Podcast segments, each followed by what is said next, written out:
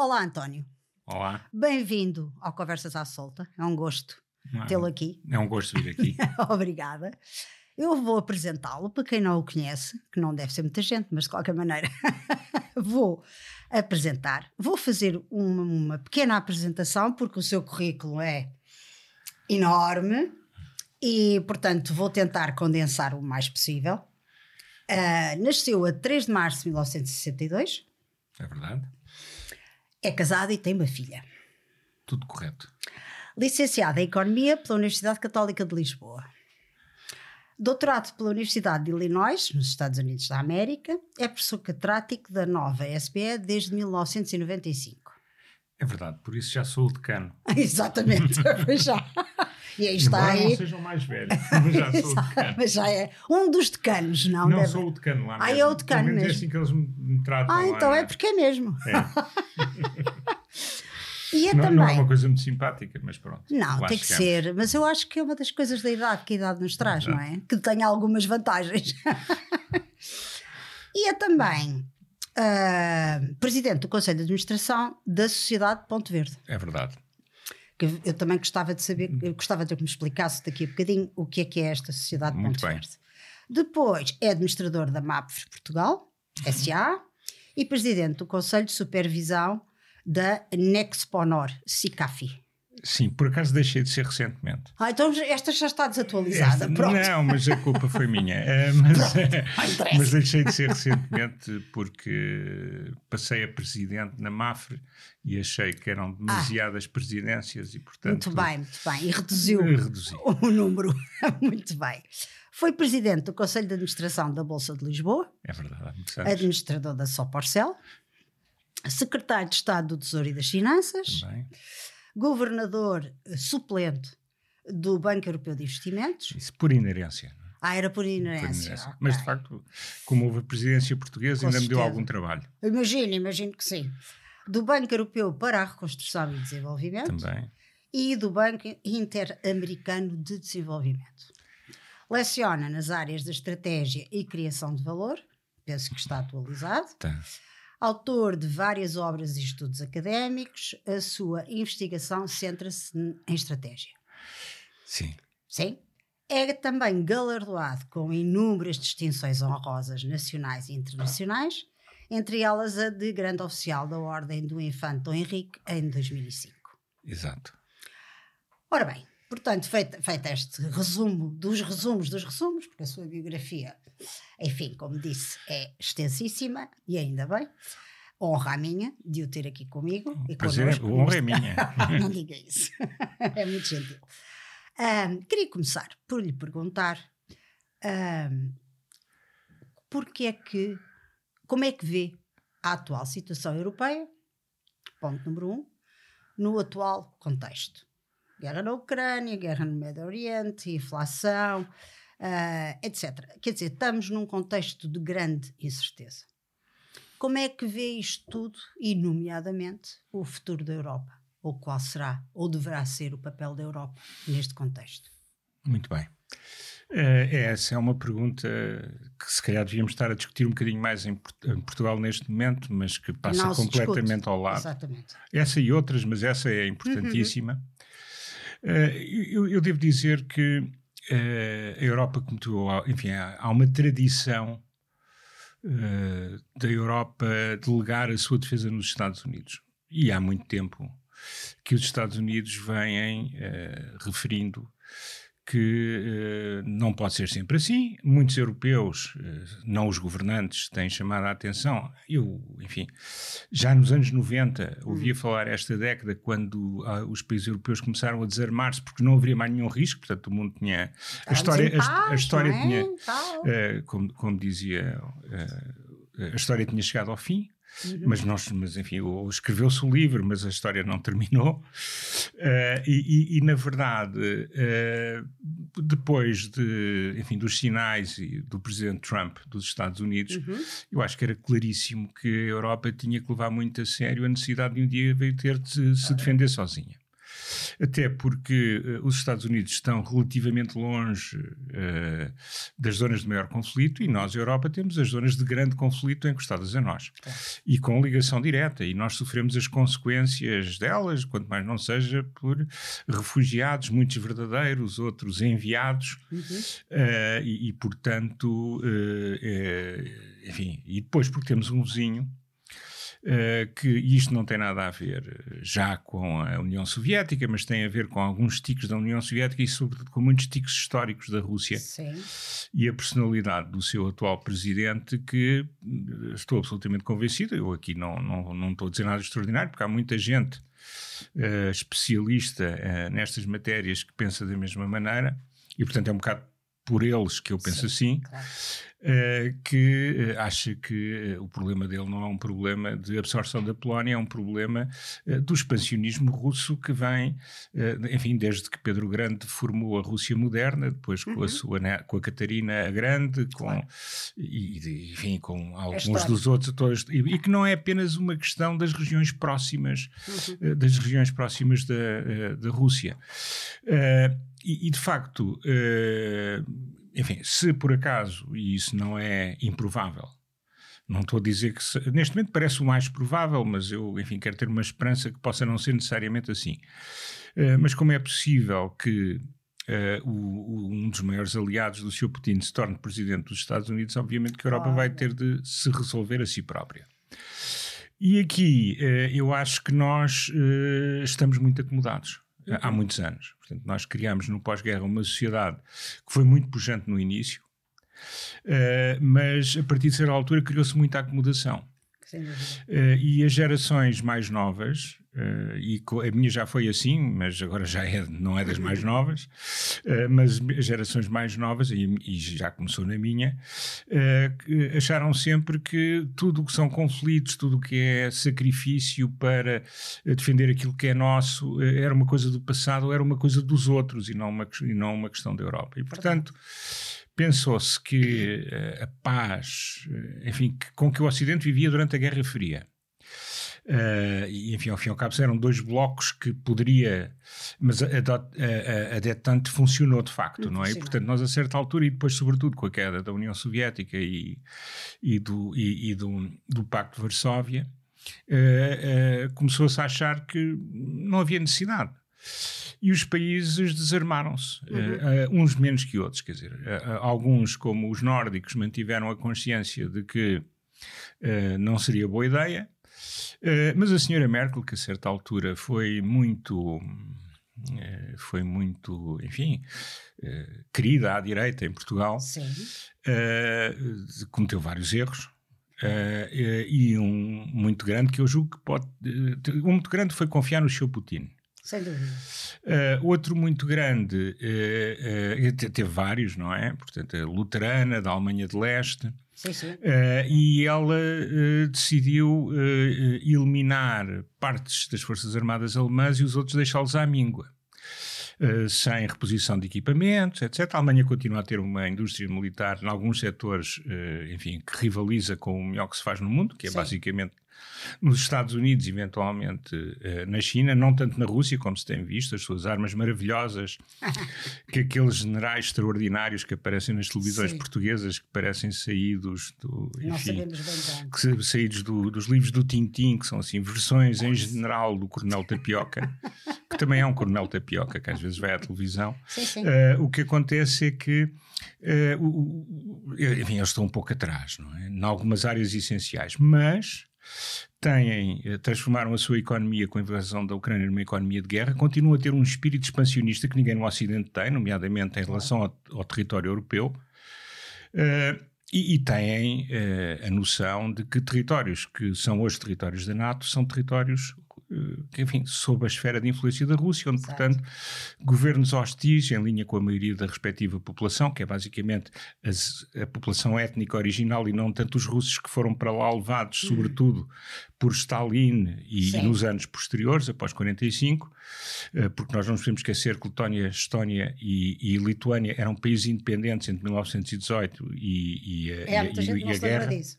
Há muita gente que não se lembra, e tem uma identidade cultural, étnica, uh, muito diferente dos russos. Não nos podemos esquecer que eles são bálticos, uhum. uh, que os, os, o, o, uns são protestantes.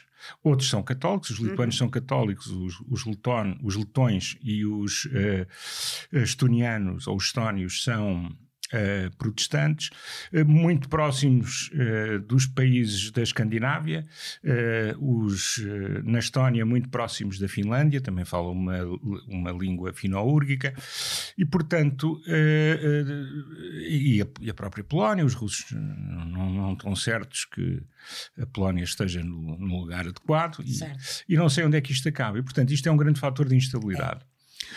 O grande problema é que se a Europa não for credível, a probabilidade de guerra aumenta. Portanto, ou um país, como, como nós vimos durante uh, uh, as políticas de detente na Guerra Fria, os mais, enfim, um bocadinho mais antigos, como nós, uhum. lembramos perfeitamente que era a, a, noção de que não se ganharia uma guerra ao adversário que levava a que a paz se mantivesse. Claro. Uh, também porque havia a dissuasão nuclear, mas mesmo sem a dissuasão nuclear, uh, a, a, Alemanha tinha um exército poderoso no pós-guerra, uh, calcionado pelas potências ocidentais, mas hoje em dia não tem. E, e, a França também não. E, e aqui no Ocidente nós achamos que está muito longe. Ora bem, uh, mas o problema é que as guerras hoje são guerras híbridas.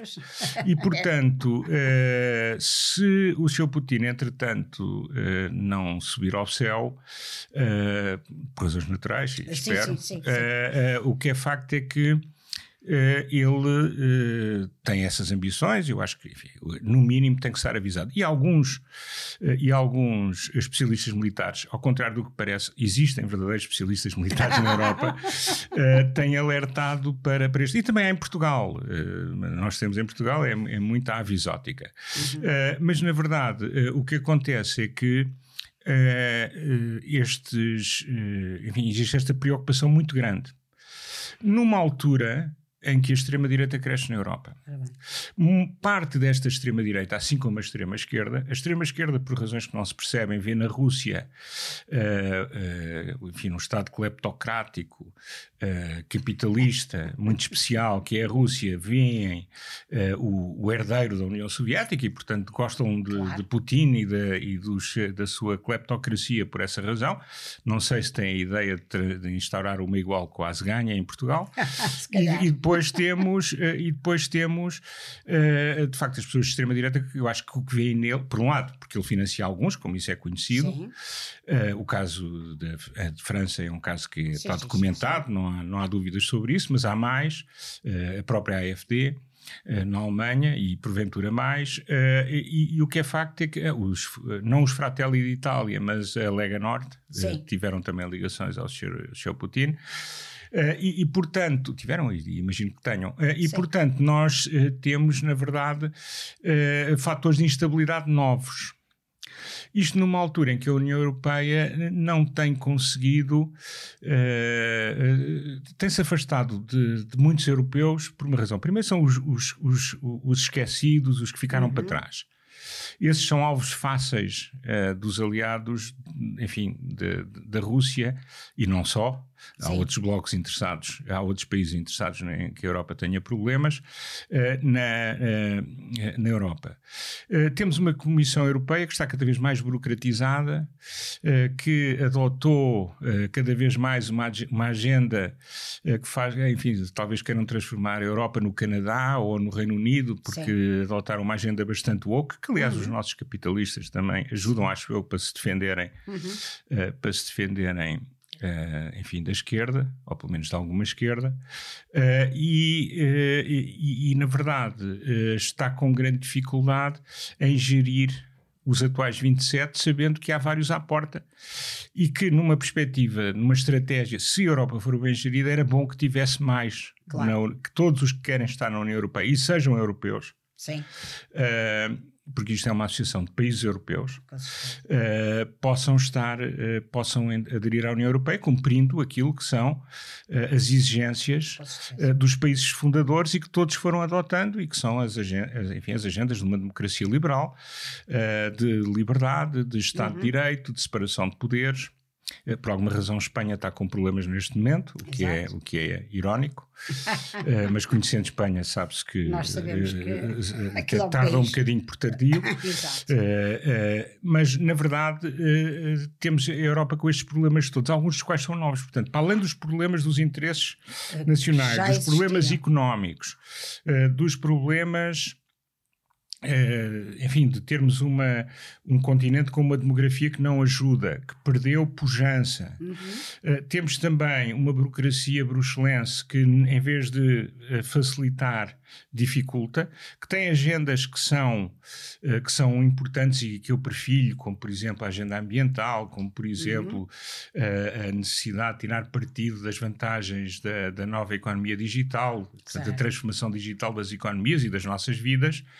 Uh, mas depois tem sempre uma visão muito de quem está no terreno, que sabe que de quem está no terreno, não, quem está em Bruxelas, está ah. na corte, uh, sabe que terá sempre o seu salário, a sua belíssima pensão, uh, 17 anos antes dos demais cidadãos, pobres coitados, desgraçadinhos. Não, desgraçadinhos, que não foram suficientemente bons para estarem aqui connosco na burocracia, uh, e, e, portanto, e, e isso começa a ter muitos adversários em muito sítio.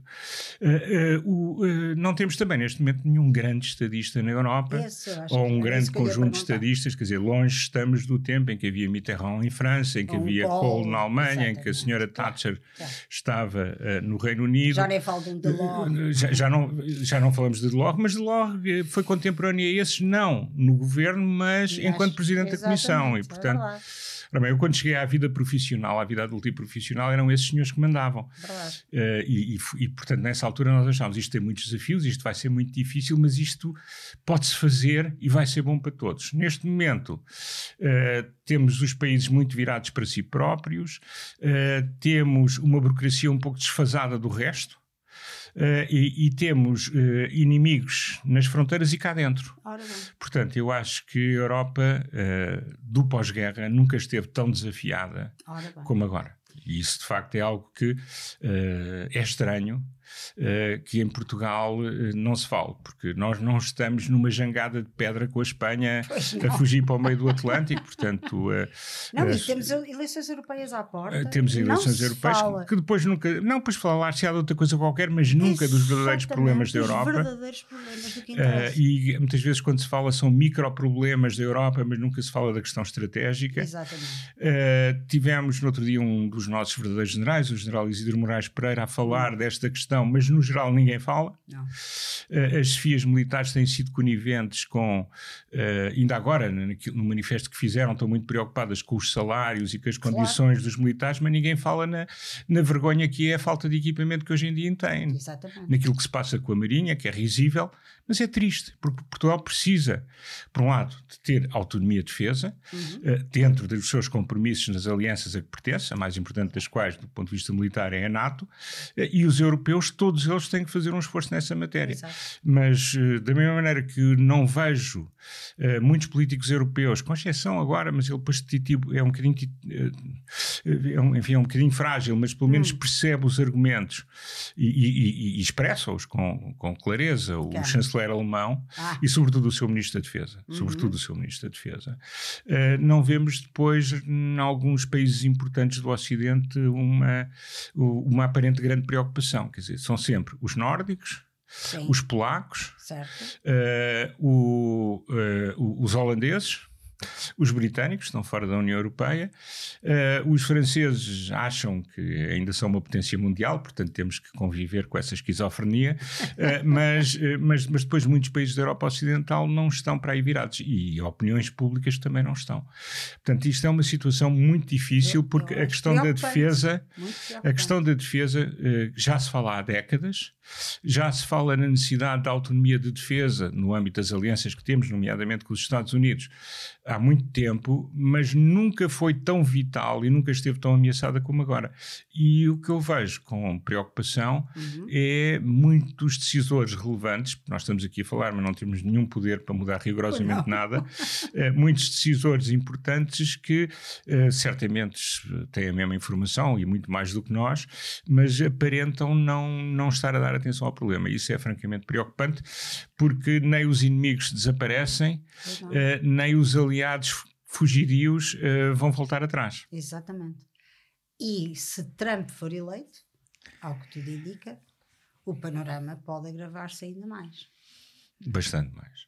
Uh, bastante, bastante, mais, aliás. a eleição de Trump é em novembro. É, ele já está, Portanto, de alguma é forma, ele já está a condicionar muito, uhum. uh, não no Senado, mas no Congresso, sim, sim. Uh, a incapacidade dos Estados Unidos apoiarem a Ucrânia. Uhum. Uh, e, eu acho que ele vai querer, uh, enfim, ele sabe que deve parte da sua eleição de 2016 ao seu Vladimir Putin uhum. e, portanto, se calhar está a pensar dar-lhe um presente que é, ainda antes dele ser presidente, os seus fiéis uh, boicotarem toda a espécie de, uh, apoio. de apoio. É evidente Sim. que eles têm uma razão que invocam, que é a razão uh, de uma política que está também a correr muito mal da parte do presidente Biden em termos da política de imigração, mas algumas das coisas que os republicanos põem em cima da mesa, nunca um democrata, mesmo que não o Sr. Biden, algum dia aceitará. E acontece que os Estados Unidos também estão com um problema complicado porque eh, não só os democratas nunca foram tão à esquerda, como os republicanos nunca foram tão à direita e, sobretudo, com uma direita que é muito diferente uh, da direita que havia no tempo uh, de Reagan Sim. ou de Bush, que era uma direita, de Bush pai, que era uma direita que se preocupava com o Estado de Direito, preocupava-se com os valores conservadores, sim, sim. era moderada, era próxima em, algum, em muita coisa daquilo que os conservadores europeus pensavam. Hoje em dia, uhum. enfim, temos um trogloditismo político uh, e, e, algumas mudanças muito importantes na sociedade. Quando eu vivi nos Estados Unidos, uh, uma pessoa ser mentirosa era um grande handicap. Hoje em dia é absolutamente indiferente. Mas eu acho que isso era um Mas isso também se começa a verificar em Portugal. É? Exatamente, eu acho que isso está é, igual. É, mas isso também se começa a verificar em Portugal. Portanto, eu acho que sim. Uh, se ele é do nosso lado, portanto há uma, há, há uma futebolização. Se ele, ainda hoje saíram notícias, não vou comentá-las, mas ainda hoje saíram notícias. Sim, sim. Uh, e depois, se uma pessoa ver as redes sociais, do lado do atingido, estão todos a desvalorizar. Que, pá, claro, mas isso, mas porquê claro. então? Não, e tal. Isto é normal. Portanto, já não há considerações éticas, não há nada. Portanto, estamos realmente numa fase muito triste e isso torna uh, a vida. É preciso também ter consciência que isso torna a vida dos decisores mais difíceis, não é? Porque quando as águas estão turvas claro. e, não, e não há uma claro. separação clara entre o trigo e o joio, uh, uh, são em geral as pessoas mais bem intencionadas e as pessoas com mais valores que ficam em maior desvantagem. Sem dúvida. E portanto estamos num momento muito preocupante também por isso. Eu também, eu concordo consigo. Uh, e, e, também uh, sinto que há uma inércia e um desinteresse uh, muito grande eh, sobre este assunto que me preocupa de sobremaneira. Mas, como disse bem, nós não podemos fazer nada, porque nós somos uma gotinha Agora podemos conversar sobre isso. Ah, isso é sim, por, enquanto, por, enquanto, por, enquanto, ainda, é ainda há liberdade de expressão. Fazer. Mais ou menos, ainda há liberdade de expressão. Não sabemos até quando. Não, a censura que há é a autocensura. Há muita gente é. que, perante a concentração de poder, deixou de ter a opinião quando tem mais do que um assistente. Claro. Uh, uh, enfim, se estiver a falar com duas pessoas, já, já se corta. Uh, que não era normal há 20 anos atrás, mas hoje Exatamente. em dia há muita gente assim, pessoas que eu conheço e que a Marilena uhum, conhece e alguns conhecemos em conjunto. Exato. E, e, e, por isso isso é muito mau e, portanto, enquanto pudermos resistir, eu acho que é, temos, é fazê-lo. Temos que o fazer, temos que o fazer. É para isso que cá estamos. Exatamente. Concordo. Um, tinha aqui uma outra pergunta, que é uma micro pergunta, uh, antes de passar ao, ao contexto nacional, que me parece que também é importante, até porque estamos numa época uh, sui generis, uh, pré-eleitoral. Mas é mais uma curiosidade. Uh, embora eu saiba a resposta, mas quem nos está a ouvir ou a ver uh, pode não saber. Exerceu funções governativas como secretário de Estado do Tesouro e das uhum. Finanças entre 99 e 2000, uhum. uh, com o Dr. Pina Moura, penso eu. Exatamente. Uh, e renunciou ao cargo. Sim. Porquê é que o fez? Uh, porque é, é, engraçado quando uma pessoa não quer que as cartas de demissão saiam cá para fora, elas não saem. Eu ainda a tenho. e, e, escrevia, enfim, não, passei um bocadinho por cima das regras e escrevia uhum. ao ministro e ao primeiro-ministro. Uhum. E a mesma carta, é? com conhecimento um do outro.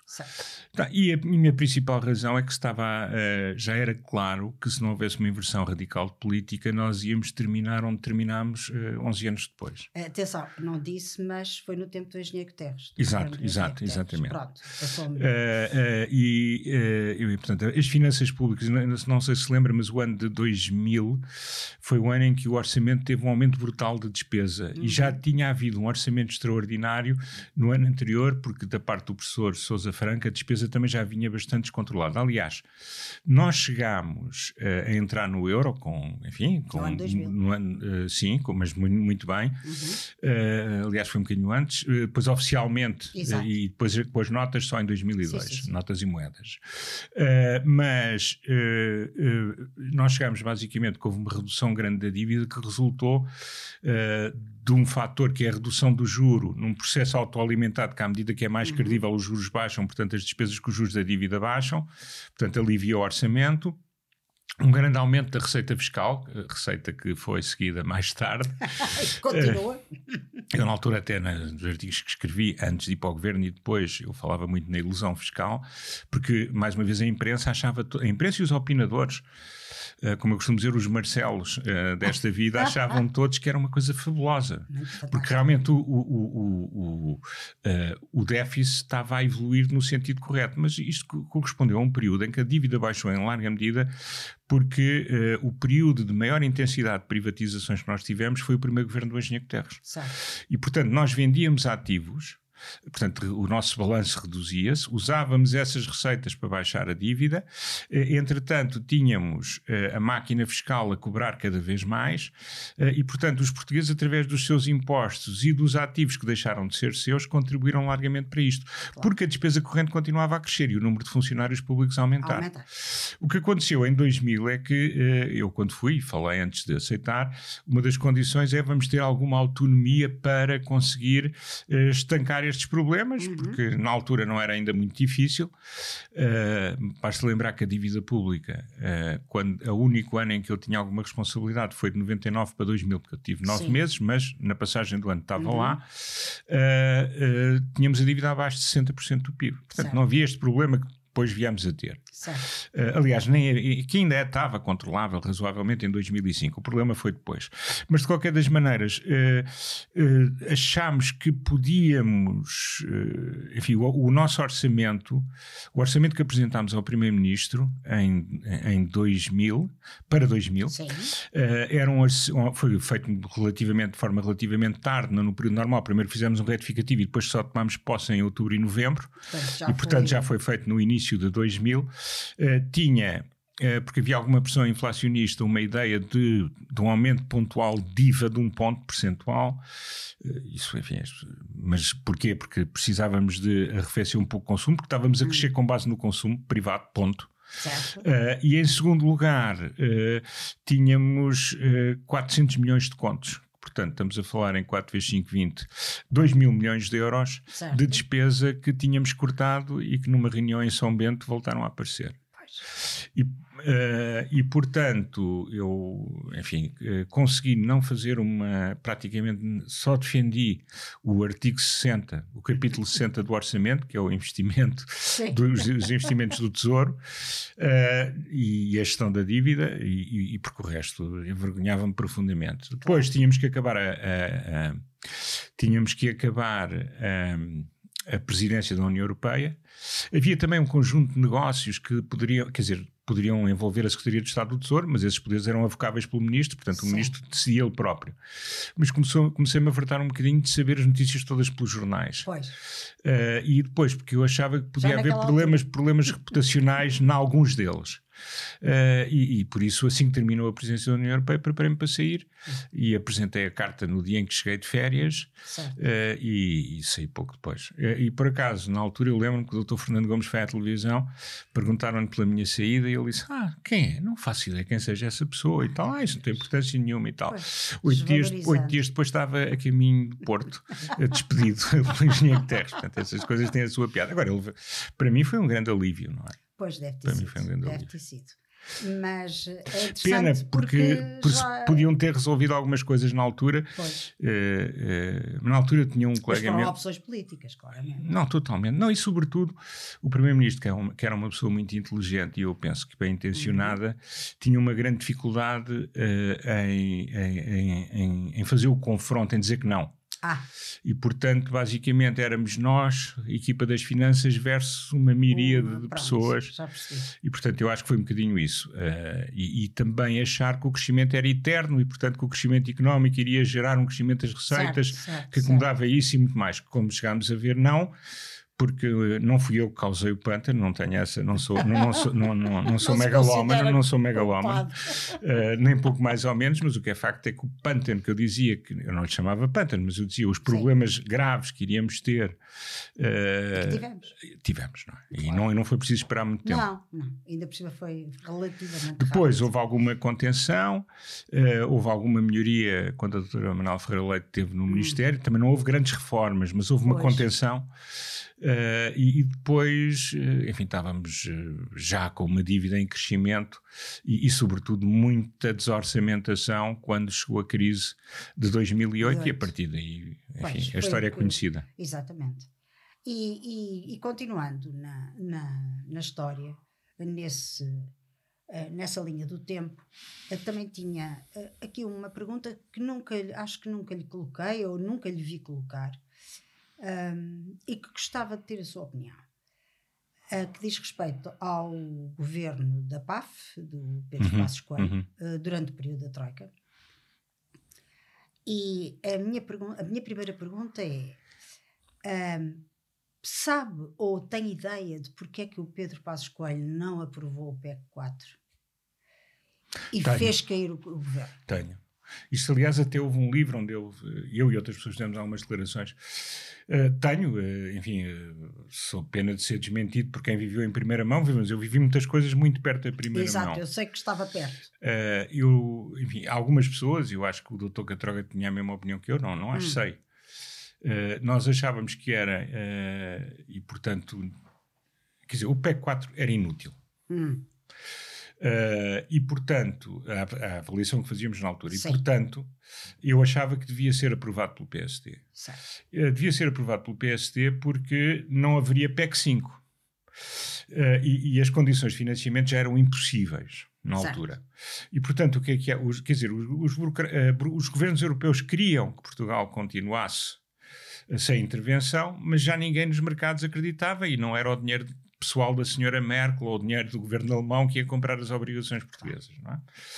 Eh, E os outros instrumentos da dívida. Eh, e, e por isso, eh, o que eu e outros defendíamos era que eh, o, o PEC 4 eh, Devia eh, ser- p- passasse Passasse. Porque eh, até termos um estrangulamento financeiro, e aliás o professor Teixeira de Santos já deixou no ar, que também estava convicto disso, eh, bastaria dois ou três meses. E eu acho que era muito importante, eh, dada a máquina de propaganda do Partido Socialista, e enfim a grande, e o facto da grande maioria dos jornalistas serem ou próximos do Partido Socialista, ou ainda mais à esquerda, Uhum.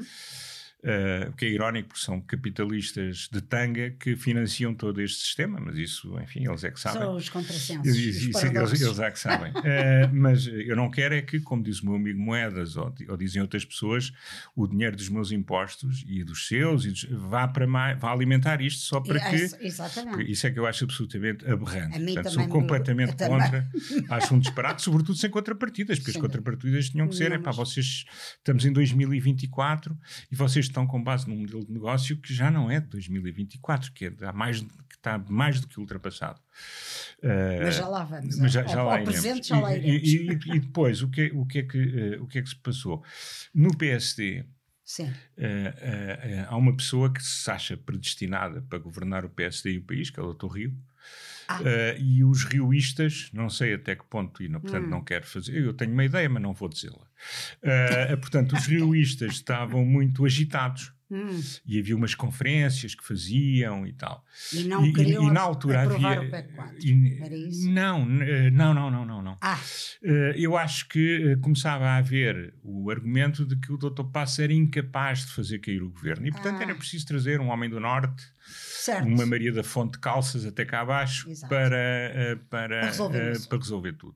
Eh, não estou a dizer que o Dr. Rio tivesse envolvido. O que eu sei é que havia muitas pessoas próximas, Uhum. não sei se o Dr. Malado Abreu, mas, mas pessoas desse tipo, havia muitas pessoas Certo. que começavam a fazer. E que eu estava um bocado afastado disso, porque realmente não era o meu contacto. Mas havia zunzuns e havia conversas. E eu acho que quando o Dr. Marco António Costa vai falar, e outras pessoas da área política, Hum. digamos assim, eh, vão dizer isto tem que ser posto abaixo porque senão perde-se o país e o partido. Certo. Eu acho que tem muito a ver com isso. Agora, eu acho que estrategicamente. Pois. Eh, agora, eu não tive nessa conversa, não é? Certo, certo. Portanto, certo. isto foi o que eu ouvi na altura. E Uhum. eu sei o que é que eu disse. Eu disse que achava que se devia deixar passar porque era uma Certo. questão de tempo e porque era importante para o país perceber que havia mesmo uma falta de Exatamente. Aliás, essa, essa questão voltou mais tarde. Eh, quando eu, por exemplo, acho que, eh, mas não quero entrar nisso porque eles ficam muito zangados, eles, os passistas, eh, que, que eu acho que a comunicação, mas também não podia ser por razões que não, não Hum. interessa, mas eu acho que não ficou clara, muitas das coisas que foram encontradas nessa altura não se tornaram públicas. Era essa outra pergunta que eu ia fazer a e, seguir. e- e isso, e, e isso de facto permitiu, num país que, agora citando o Dr. Jorge Coelho, nunca vi tanta falta de memória na política e nos políticos como em Portugal, Eh, eh, e depois na opinião pública. Não eh, podia dar pior. Exato. Eh, o que é que acontece? Acontece que foi fácil inventar uma outra Uma narrativa. uma outra narrativa em que o PEC 4 resolvia tudo e, portanto, isto foi vontade ideológica. Depois também havia uns jovens eh, mais papistas que o Papa que começaram a dizer que queriam para além da Troika, mas não sei o quê, deixou-se deixou andar. Eh, portanto, houve, houve- houve um problema de comunicação. todas. Passaram todas. Até hoje. Até hoje. Ainda hoje as ouvimos nesta campanha, que é uma coisa extraordinária. Eh, e agora não tem a ver com a realidade, mas não interessa nada, porque vivemos num mundo pós-verdade, em que, portanto, eh, a verdade, a mentira, o que for, quer dizer, mas se formos ver as coisas da altura, É por isso é que eu Era- acho que a verdade é boa E, e por- e isso é que eu achava que na altura eh, eu usava uma expressão um bocadinho dura, mas eu dizia temos que expor tudo isto. Com certeza. Com certeza. E, E, e- porquê mas, que mas acha que não se expôs? Porquê que a comunicação, porquê que foi, feito desta forma e porquê que ah, não se repôs a verdade dos factos na altura isto, certa? o que eu vou dizer deixa toda a gente zangada, inclusive faz os mal. passistas. Mas estou a, a minha tese é que havia pessoas muito próximas do Banco de Portugal, que tinham muita influência sobre a direção política do país e do governo, Sim. algumas das quais com funções governativas ao tempo, Uhum. que não queriam, que não gostavam dessa narrativa. Ah. Quer dizer, perceber-se que parte do nosso problema de- é que o problema não era só o déficit público, Pois o não. problema era também o déficit externo, Exato. o nosso desequilíbrio externo. Uhum. E o nosso desequilíbrio externo foi considerado irrelevante pelo governador do Banco de Portugal, eh, já estávamos nós com a intervenção na Troika. Não foi o Dr. Carlos Costa, mas foi o seu antecessor, Uhum. que durante anos disse que, eh, enfim, era desconhecimento eh, da- das outras pessoas, porque ele, enfim, que é um licenciado, era de facto, tinha, sabia tudo, as pessoas que tinham estudado mais e publicado mais sabiam menos, mas pronto, eh, há- são É uns, é. ca- cada um é como é, Uhum. mas sobretudo ele tinha uma coisa que os outros não tinham, ele tinha poder, não é? E, e- Bom, e- e, portanto, e portanto, de facto, eh, criou-se esta ideia que o déficit externo era um problema quando nós chegamos. Quer dizer, Portugal tem este problema maior porque tem um problema no Estado, tem um problema nas famílias e tem um problema nas empresas e, por consequência, Exatamente. das famílias e das empresas e do Estado no setor financeiro. E, portanto, eh, é uma situação verdadeiramente terrível que, em boa parte, tinha sido calcionada durante muito tempo, que eu lembro que várias pessoas que ainda estão vivas, que escreveram antes de mim Hum. sobre o problema do desequilíbrio externo, eh, eram era fácil, era, consideravam, ah, não, mas isso é assim porque eles são da direita, portanto isto não tem nada. isto- Conotavam com qualquer não, coisa. é, é arranjar e dizer, não, ele está a dizer E isto, não é o que ele acha, é o que interessa. E, e isso é muito fácil de fazer, não é? É. E, e, portanto. É muito eh, eficaz. é muito- não, em Portugal é super É, eficaz. exatamente. Eh, e, e, portanto, eh, o que é que aconteceu? Aconteceu que eh, havia pessoas que estavam, que estando já com o Dr. Passos, sentiam um bocadinho comprometidas com o passado que tinham tido e, portanto, não lhes convinha eh, uma grande. eh, e, e conseguiram criar a narrativa interna Sim. de que, e o que é verdade, era muito, foi muito difícil ao governo alemão passar no Bundestag os apoios a Portugal. Uhum. E, portanto, criou-se a ideia que se, as- que se mostrássemos como as coisas realmente eram, então Era é que eles não davam mesmo o dinheiro, que achavam que nós éramos ainda piores do que eles já achavam. Exato. Tipo Grécia. Eh, e isso, exato, exato. E, mas a Grécia também foi ajudada, não é? Também foi. Mas Acabou pronto, por ser. Essa ideia vingou. eh, E eu, agora, o que eu acho, eu acho que as pessoas foram bem intencionadas, e sobretudo o Primeiro-Ministro foi absolutamente bem intencionado. Eu acho que, enfim, eu sou daqueles que acham que o país lhe deve muito, Ah, mesmo eu que eu, a certa altura, tenha deixado de colaborar com, com Sim, o sim. governo e com, a, e, e com quem estava no poder. Porque a certa altura fiquei completamente na terra de ninguém, porque estava sozinho, mas também não. Eu tenho uma vida profissional, não preciso estar com ninguém. Claro. Agora, o, agora é preciso também é que haja pessoas no mundo profissional que não se preocupem de estar com alguém. Por isso é Certo. que eu fui trabalhar com estrangeiros. Não é? Certo, certo. Eh, Fez bem, e fez muito bem. mas, mas então, eh, o que é que, o, o- qual é o problema? Então, Eu acho que foi tudo muito bem intencionado, mas ao não se controlar a narrativa, eh, Perde-se a permitiu-se criar uma narrativa alternativa Hum. e, e permitiu-se que hoje em dia seja mais difícil repor a factualidade histórica, que já é, eh, do que todos vivemos, ou pelo menos a grande maioria de nós viveu, eh, contra uma mentira que se tornou a verdade oficial. Verdade. Eh, e, portanto, Incrível. agora isso podia ter sido evitado. O outro problema que existe na direita, Hum. eh, sobretudo nos partidos, isto também tanto fora, porque não tem nada a ver, é que eu Sim. acho que eh, eh, a esquerda hoje em dia é muito mais profissional eh, na comunicação Sim, sim. e é muito mais profissional no controle dos mídias. Quer dizer, a Uhum. direita ainda está nos anos 90, acha que as pessoas só veem televisão e leem jornais. Ora, o grosso da informação já não chega por essa via. Exatamente. Eh, São as e- redes e- sociais e, e por aí fora. e isso é trabalhável, não é? Claro. Eh, e, e- e pode saber muito mais sobre a opinião das pessoas do que uma mera sim, sim, do, sim. do- do que, um- do, do que um mero tracking nos, nos informa. Hoje em dia há instrumentos para se saber Sim, sim. Eh, e, portanto, eu acho que isso também é um segundo handicap, que é, É primeiro, não se controlar a, a narrativa do passado, criou-se uma narrativa artificial passou a ser a verdade oficial, Completamente. Eh, e por outro lado, mas isto é culpa da direita, é inabilidade. Sem dúvida. Eh, e por outro lado, eh, também, e não tira mérito ao trabalho extraordinário que as pessoas Pois fizeram. não. Eh, até porque esse trabalho também devia ser feito por outros que estiveram muito, Hum. enfim, um bocadinho abúlicos. Eh, e, e depois eh, temos eh, a situação de que é preciso olhar para a forma como se chega à população, aos eleitores, aos cidadãos, eh, de uma maneira que não é certamente aquela que era há 10 anos e muito menos a que existia há 20. e, Não, portanto, de isso todo, aí nota-se muito, muito maior profissionalismo nos políticos da esquerda do É. que nos políticos da É. direita. E só para terminar esta parte, Eu, eu- tenho pena, não é? Sim, eu também. Mas, mas e aqui a culpa não é dos líderes, a culpa muitas vezes é dos conselheiros Sem dúvida. e, e Um, dos. mau cons- uma- um bom político rodeado de maus conselheiros. Que até podem ser pessoas boas, mas quer dizer, os experts nesta parte têm que estar conscientes de que nós dúvida. estamos em 2024 Sem e não em 1998. Exatamente. Sim, sim, sim. Ah, e e diga-me, só para terminar aqui este, este ponto, ahm, o que é que acha que aconteceria, ou que teria acontecido, melhor dizendo, se em 2015 ah, a PAF tivesse governado? Em vez da geringonça. Eu acho que teria continuado, grosso modo, a sua.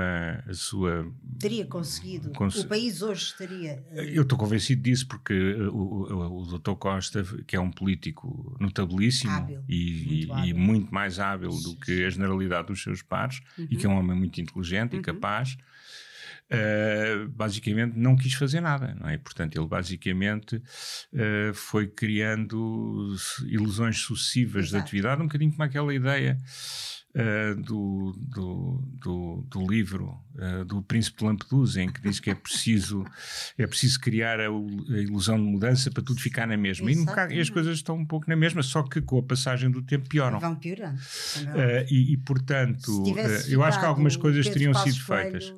Eu estou que- convencido disso, não é? Estou convencido sim. disso. Com o Paulo Portas. Paulo Portas é uma Sim. pessoa muito importante aí Uhum. porque é uma pessoa muito bem preparada, muito conhecedora do mundo Sem dúvida.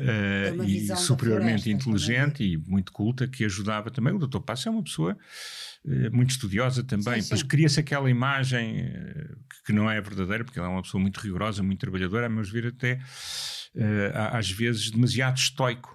Pois, para, para, o, pois. para, para o bem dele e para o nosso bem. Exato, já não está na moda. Devia ser um bocadinho menos estoico. Mas é de facto uma pessoa em que eu vejo grandes qualidades, isso estou à vontade, Sim, e sim, mesmo que eu tenha saído também da, do núcleo eh, das pessoas próximas dele quando ele estava no poder, Uhum.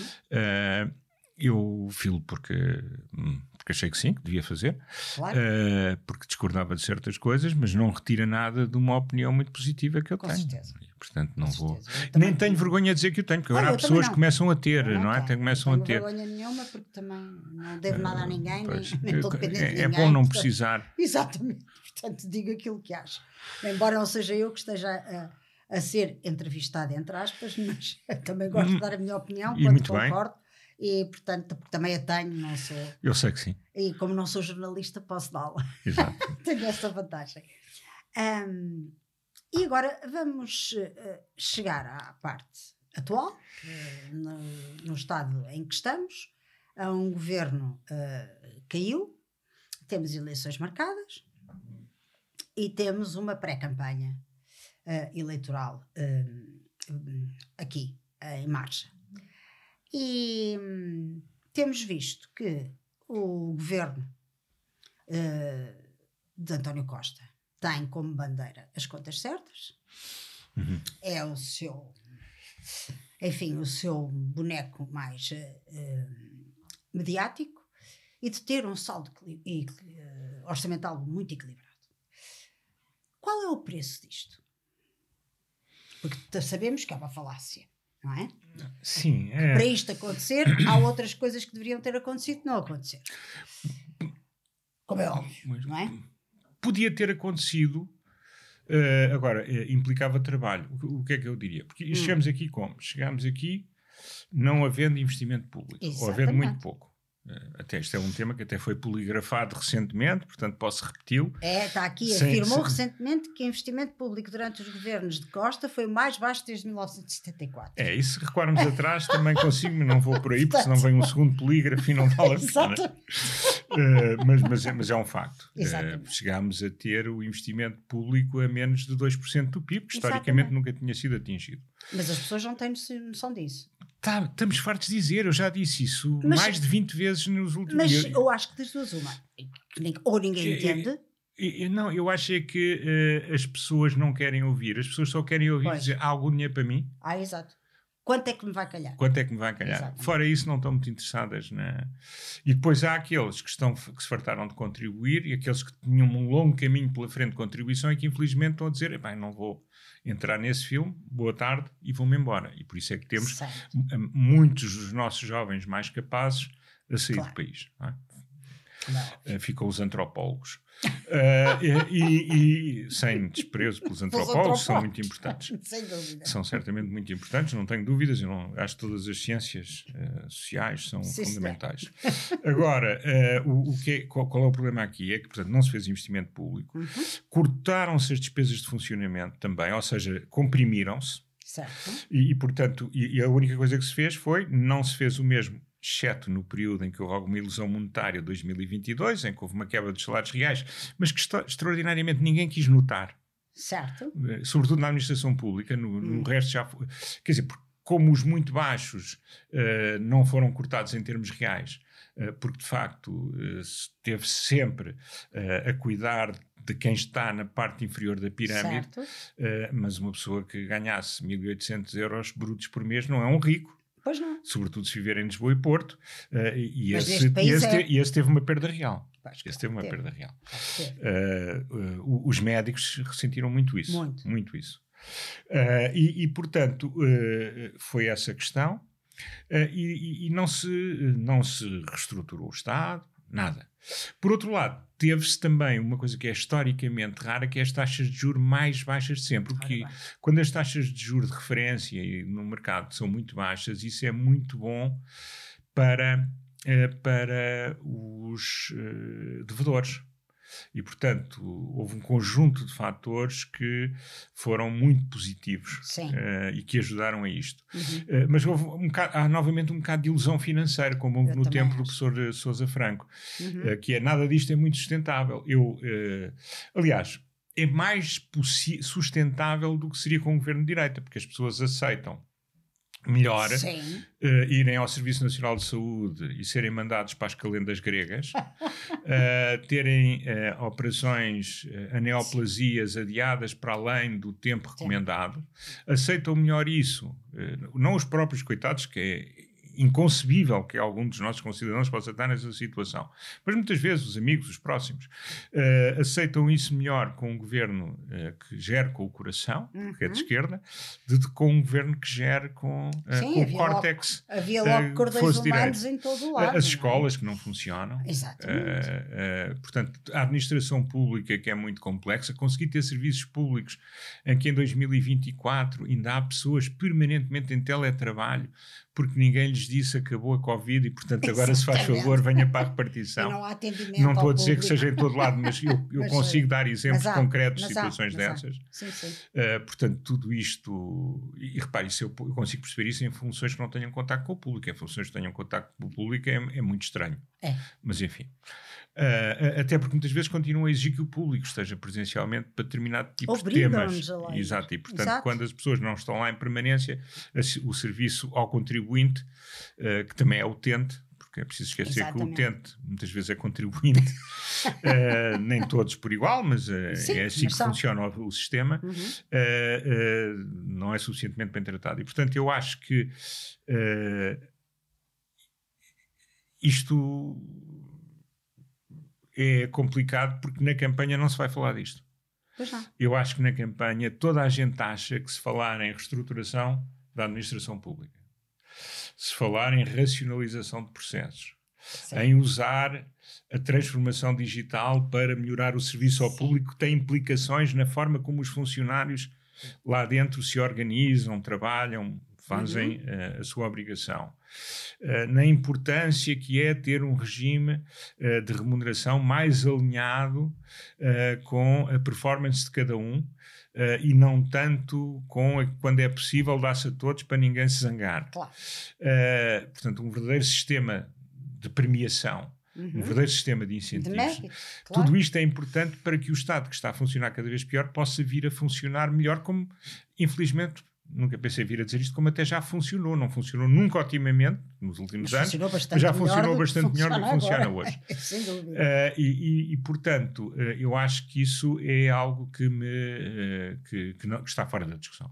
Não está fora da discussão e a minha ideia, e agora não sei se partilha, é que não há políticos com coragem para dizerem a verdade. Não, está fora da discussão porque eu acho que todas as pessoas dizem uh, aos decisores de um lado e do outro que falar destes temas é perder votos.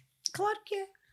É isso que eu acho. As pessoas estamos, têm medo porque, porque estamos, vão perder não, votos. Não, e porque estamos numa num, num, num, equilíbrio terrível, porque para ganhar as eleições é preciso uh, ter, fazer uh, o melhor score possível uh, junto dos dependentes. Uhum. Uh, isto não é uma crítica, porque é uma altura da vida em que mas todos é somos dependentes, é é? Mas, mas, é um facto. Portanto, é, é uma realidade. Depois, o segundo aspecto é uh, esses dependentes são a maioria. Uhum. Alguns desses dependentes não querem que se mude nada. Isso, pelo contrário. Pelo contrário. Qual é que é o problema disto? E que vai tornar a equação cada vez mais difícil e equilíbrios com cada vez pior qualidade? É que os mais novos, uhum. mais capazes vão-se embora. As pessoas dizem, ah, mas agora vem muita gente fora.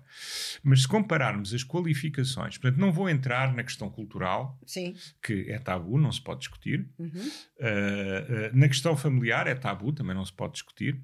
Vou olhar para qualificações. Uhum.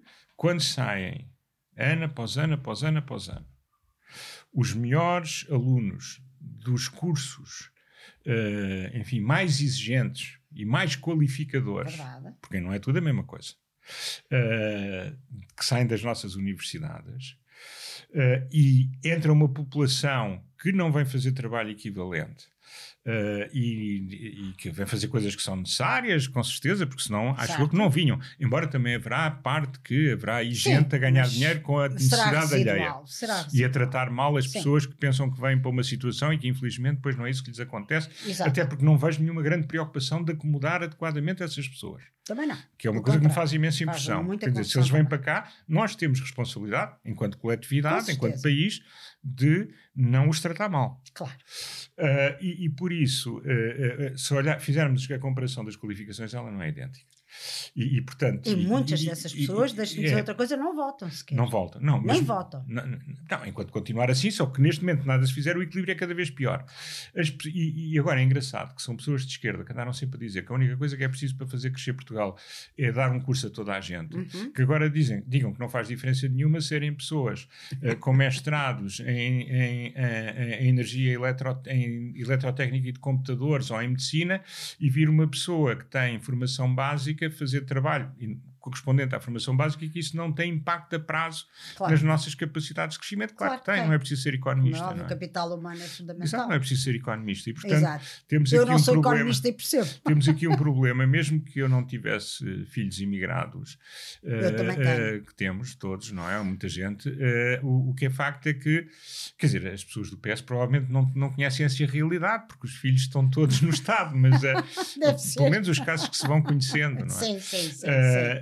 E ou tem uma grande ambição de fazer bem através da JS e da, e da, administração pública. Através do uh, único elevador social que existe hoje, que são os que partidos é para eles, políticos. Que é só para eles. uh, portanto, os outros não, não querem um país assim, querem um país desenvolvido, uhum. querem oportunidades, são pessoas que são altamente qualificadas, claro. muito capazes, claro. que, são, que são mais bem tratadas. Mas isso é um problema que também afeta algumas empresas, hum. que são mais bem tratadas e é onde lhes oferecem verdadeiras carreiras e não apenas uma contrapartida salarial relativamente baixa contra uma elevada especialização sem perspectiva de carreira ou de progresso, essas pessoas vão-se embora. Isso é uma perda enorme para o país. Verdade. Uh, e não volta. E não volta. Não volta. Muitos não voltam. Não. A maioria não volta. E, isso e, eu não tenho dúvidas. E, pois eu quero pensar ao contrário, mas isso é, é a esperança que é a última a morrer. Ainda é, por cima, nasceu uma neta lá pois, agora, e portanto gostava muito. Exato, que é a esperança, a esperança que é a última a morrer. uh, mas, uh, mas de facto isso é um, é um problema muito grave a prazo que nós temos. E eu acho que essa questão, enfim, as pessoas trazem, mas depois não desenvolvem uhum. uh, a questão até ao fim. Até porque há muitos temas, quando são desagradáveis, tornam-se tabu. Claro, claro, claro, claro. E nós deixamos que fiquem tabu.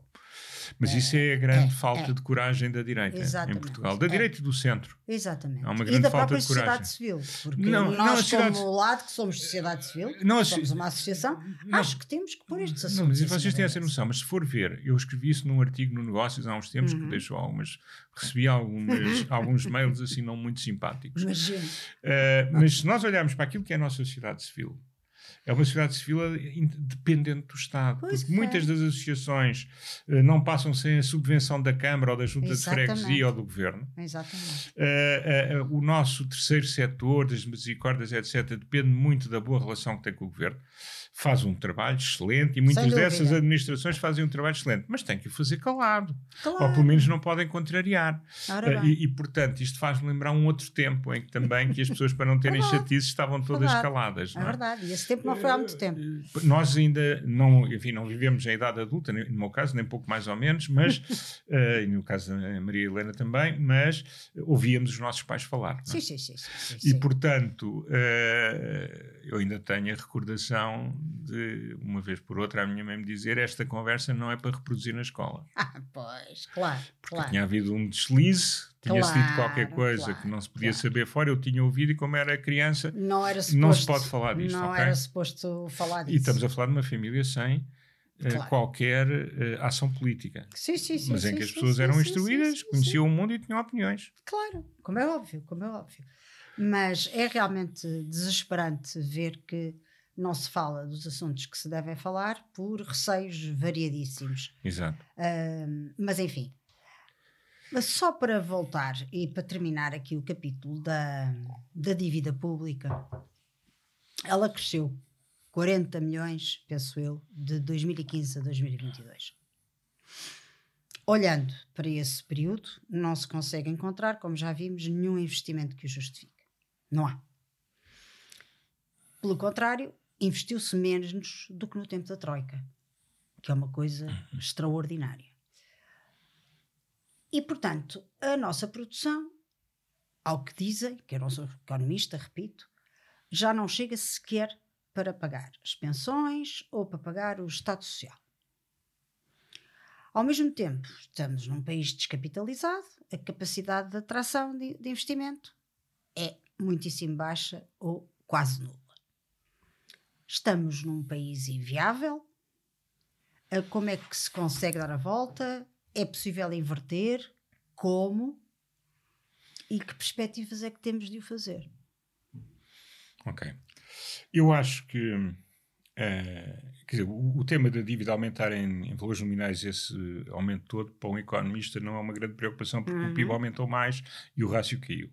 Certo. E, portanto, eh, e, enfim, e com aquela operação do final do ano em que eu acho que, eh, que o Estado perdeu, quer dizer, ganhou, mas perdeu porque uh, uh, o que pagava pela dívida, muita dessa dívida que, uh, que, com, que, terminou, resgatou, era inferior ao valor dos depósitos no Banco Central Europeu. Certo. Portanto, é uma operação que no curto prazo retira resultado ao Estado. Certo. Mas pronto, mas eu percebo, porque pode-se argumentar, nunca se fez esse argumento da parte do Estado, mas eu podia fazê-lo se lá tivesse, quer dizer, mas ao baixar estamos a dar um sinal que só é verdadeiro se isto for sustentável e, portanto, estamos a falar de taxas melhores no futuro. Pronto. Tá. Uh, não é por aí que Portugal uhum. cresce ou deixa de crescer, que, que, isto tem viabilidade ou não. Agora, o que nós precisamos é de uma coisa muito importante que é a economia com regras e com regras estáveis. Uhum. As pessoas falam muito na reforma, uh, e que foi uma reforma importantíssima, uh, de, de, na reforma de 1989, de, dos impostos sobre o rendimento, Sim, do imposto sobre o lucro das empresas, e, e, do Dr. Cadilho. Ora, uhum. uh, todos, todos os orçamentos têm sido a sua pequena reforma sobre a reforma do Dr. Cadilho, uhum. não é? Uhum. Porque nós não há orçamento em que, vindo do governo ou da oposição, ou geralmente de ambos, eh, não haja alterações eh, da nossa realidade fiscal. Ora, isso não é bom. É uma instabilidade. Uh, ah, esse, uh, por outro lado, a perspectiva de descontrole e de maiores impostos no futuro, uh, nem todo o investimento estrangeiro que vem é investimento contratualizado. Até era ótimo que viesse muito que não necessitasse ser contratualizado Exatamente. pelo Estado. Claro. E, e, portanto, muito que não necessitasse de um regime especial, porque nós precisamos de renovar muita coisa e, portanto, há muito que tem que vir sem passar. Claro. É evidente que os políticos gostam, mas sem passar pelas AICEPs, pelos governos. Então. Receber, receber umas benesses fiscais e claro. depois ficar. o maior, admito que sim, até porque os outros países fazem rigorosamente o mesmo, mas também há um fluxo muito grande de investimento que não passa por essas necessidades. E para isso temos que ter um regime fiscal concorrencial e, uh, uh, e também uh, um regime competitivo e, e, estável, sobretudo estável. Claro. E é isso que nós não temos tido. Portanto, claro. isso é uma condição fundamental. Relativamente ao Estado Social, eu acho que os políticos têm tido muita sorte. Porque os portugueses não só se esquecem com muita rapidez, como não conseguem pensar a mais do que alguns meses. eu já disse isto várias vezes. Uh, eu já vou ter, quando me reformar, porque eu, enfim, não estou naqueles, não sou, não sou funcionário da Comissão Europeia, não sou bancário, uh, e, portanto, não posso, não me consigo reformar com a pensão toda uh, aos 50 anos ou aos uhum. 55. Não, não tive essa sorte extraordinária de umas pré-reformas fantásticas e tal, sim, nada sim, disso sim. me aconteceu, portanto, eu vou-me reformar aos 67 anos, como a maior parte Exato. dos portugueses. Uh, e como só vou fazer 67 anos no fim da década, vou ter aqui um problema que é já vou receber menos do que se tivesse a mesma carreira contributiva e me tivesse a reformar hoje. Ora bem. Agora, o que é extraordinário é que os portugueses que se vão reformar em 2040, as pessoas podem dizer, pá, 2040, Falta tem, imenso. tal. Estou uh, muito preocupado com o aquecimento global para 2040. Com certeza, que estejam, é importante, é um assunto importante. Mas se uh, a espécie humana continuar uh, mais ou menos a fazer a vida que tem feito, evoluindo, poluindo menos, tudo isso, o que é que acontece? As pessoas que agora têm 50 e poucos anos vão se reformar com menos de 60% do seu último salário. E eu acho que as pessoas não estão a perceber isso. A perceber isso. E isso tem sido dito e repetido, e repetido, e repetido, e repetido, e repetido. E mais, tanto que é assim, que depois, e isto foi uma reforma do Partido Socialista, que a direita também não teria conseguido fazer. E que também essa talvez fala, conseguisse. Não fala dela. Também. Não fala dela, não fala dela. Também mas, mas fala. Essa, essa existe. É, existe e aguentou. E está a aguentar. Agora, nós sabemos que há novidades que vão passar por novas fontes de financiamento uhum. uh, que nos vão aparecer depois uh, das eleições. Certo. Portanto, o que é que isso significa? É? é? preciso ver o que é que isso significa.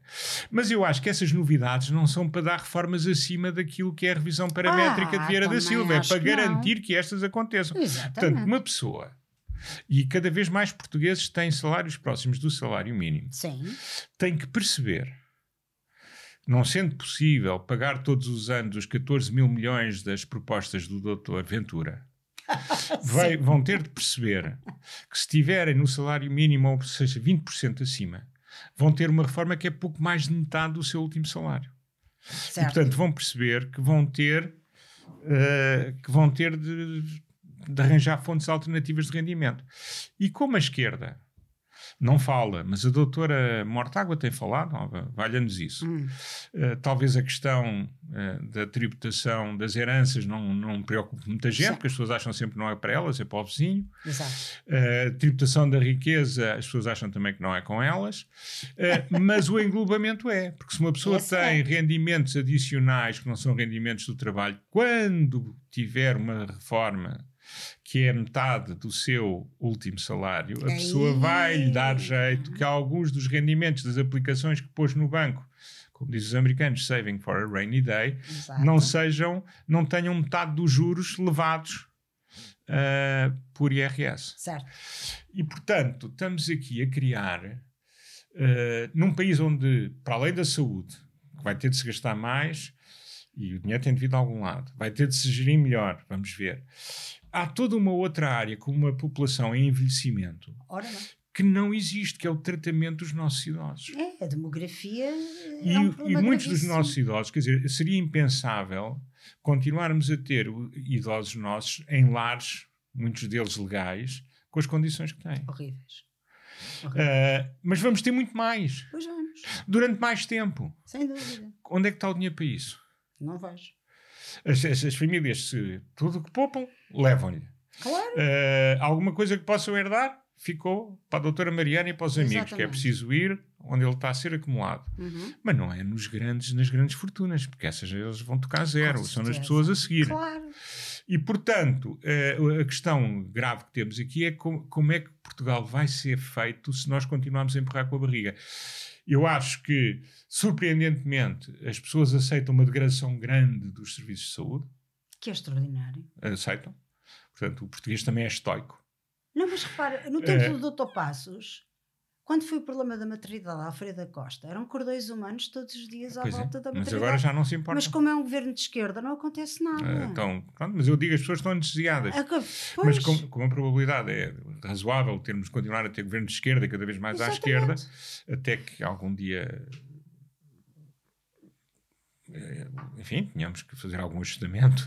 Eh, o, que- o que é facto é que eh, eu antevejo, se não se tomarem as medidas corretas, e ninguém está a falar delas de uma forma sistemática, Também acho que não. Uh, quer dizer, há fogachos, a AD apresenta algumas coisas, a Iniciativa Liberal outras, mas Sim. não há um grande. Sobretudo, não se pode, é tabu falar de algumas destas coisas que são essenciais. Verdade. Uh, e, e por isso, o, o que é que está a acontecer? Uh, uh, acontece que se calhar vamos ter de ver uma coisa que é uma infelicidade, que é durante a nossa vida. Uh, se calhar nós também, mas muitos dos nossos contemporâneos, uh, num processo de degradação da qualidade de vida por comparação com as gerações anteriores. Ah, Ora, sim. isso é Eu acho que isso já está a acontecer. já está a acontecer, mas de uma forma mais generalizada Já e mais evidente. Isso vai ser muito complicado Sem de gerir dúvida. politicamente. Sem dúvida, sem dúvida.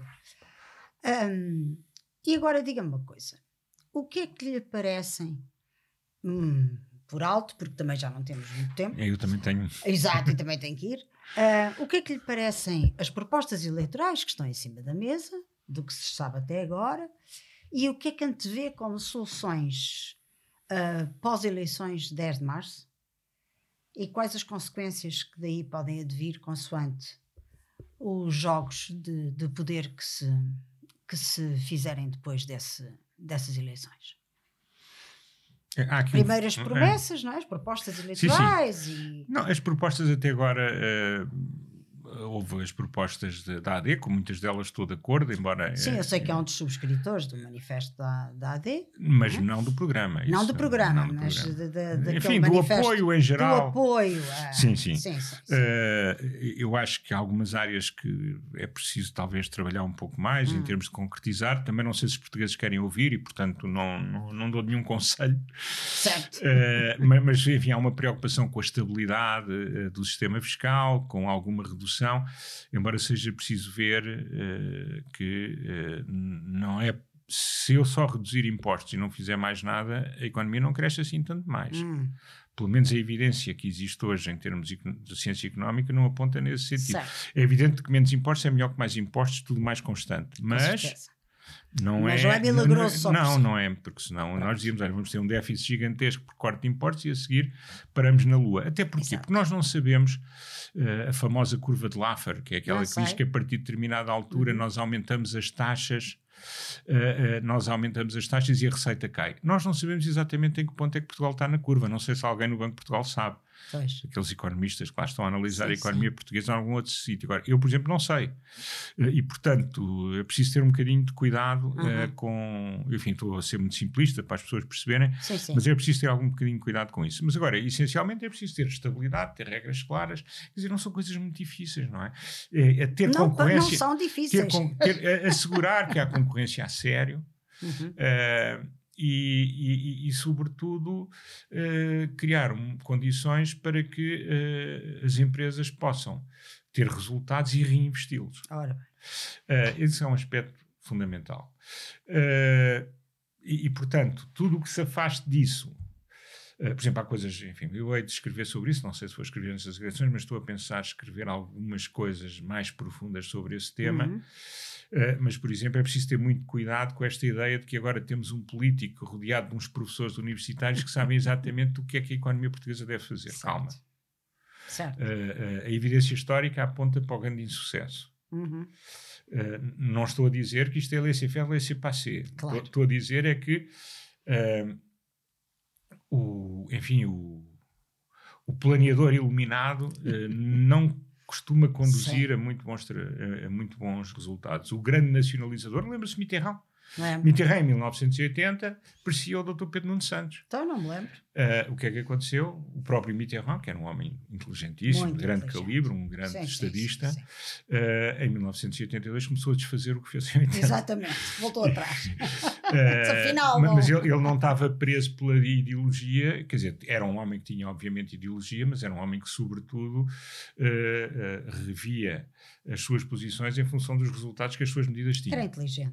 E Bastante. pragmático. Bastante, bastante. Às é vezes, em algumas coisas, talvez demais. Exatamente. É possível dizer isso. Não, mas no, no geral foi, foi, de facto uma pessoa que marcou. Eh, e, portanto, é preciso ter esse, ter, ter esse cuidado. Relativamente aos equilíbrios, quer dizer, eu acho que só é claro se ganhar a esquerda. Se ganhar a esquerda, se a esquerda tiver a maioria, parece-me claro que eh, pelo menos o Bloco e o PS estarão no governo. Sim. Eh, porque- Ouviu dizer que considera Pedro Nuno Santos um político perigosíssimo. Uma pessoa encantadora Ah, mas e um político perigosíssimo. Sim, mas perigosíssimo não é de maldoso. Eu acho é que é uma pessoa que tem, as, que tem as. Não, é que às vezes perigosíssimo, há pessoas que são perigosíssísíssimas. Ivan o Terrível era perigosíssimo. Exatamente. Eh, não, mas, eh, Não a, o a- a- fascino, a frase é? até foi um bocadinho tirada de contexto para fazer o Claro. título. Eh, eu, eu acho é que é, é perigoso no sentido da minha avaliação, claro, há pessoas que adorarão, porque eu acho que segue instintos que não são os instintos que vão ter bons resultados. Hum, Não que seja. Agora, eu penso que é uma pessoa eh, que, que é bem intencionada. certo. Eh, Nem todos, nem sempre todos os nossos primeiros-ministros foram bem intencionados. Uhum. Ele eu acho que é. Agora, não tem é os instintos que eu acho que. E, e como é uma pessoa de boa fé, com instintos eh, que eu penso que não dão um bom resultado, daí o perigo. Ok, por isso é que ele é perigoso. Muito bem. Não é, n- não é porque eu acho que é uma- eu tenho, enfim, conheço pessoalmente, é uma pessoa encantadora, como eu disse da outra vez, Exatamente. Sim, sim. E, e eu acho que é uma pessoa que está bem intencionada. Eu acho é que ele, como diz o povo, não está a ver bem o filme. Exatamente. Mas isso é outra história. Eh, Já tivemos primeiros ministros que até eram muito inteligentes, sabiam eh, ver o filme correto, mas tinham os instintos errados. Esses foram ainda mais perigosos. Verdade. É verdade, é verdade, é verdade. Tem toda a razão. Olha, eu tenho imensa pena porque ainda ficaram imensas perguntas para fazer. Uh, portanto, se calhar daqui a uns tempos, se aceitar, fazemos um, um outro, uma outra conversa, já num outro contexto e até sobre mais assuntos e diversos, como a, parte ambiental. Ah, tenho muito gosto em falar a sobre parte, isso. eh, isso é, uma, é um dos temas que eu gostaria muito de conversar, mas penso que será só mesmo uma conversa sobre esse assunto. Muito bem. Acho que seria muito útil. Foi um gosto Então, tê-lo aqui. foi um gosto vir aqui. Tenho pena de Muito tenho que ir obrigada. a correr, sempre. Sempre a correr, sempre a sempre a correr. eh, Mas foi ótimo, gostei Podia, muito. podia ter impacto no físico, mas não tem, porque ando quase sempre a correr de carro. Mas, eh, Deixe mas, lá, eh, deixe lá. mas, eh, Há na coisas verdade, piores, gostei há muito coisas piores. vindo, gostei Muito Gostei obrigada. muito de conhecer o Churchill.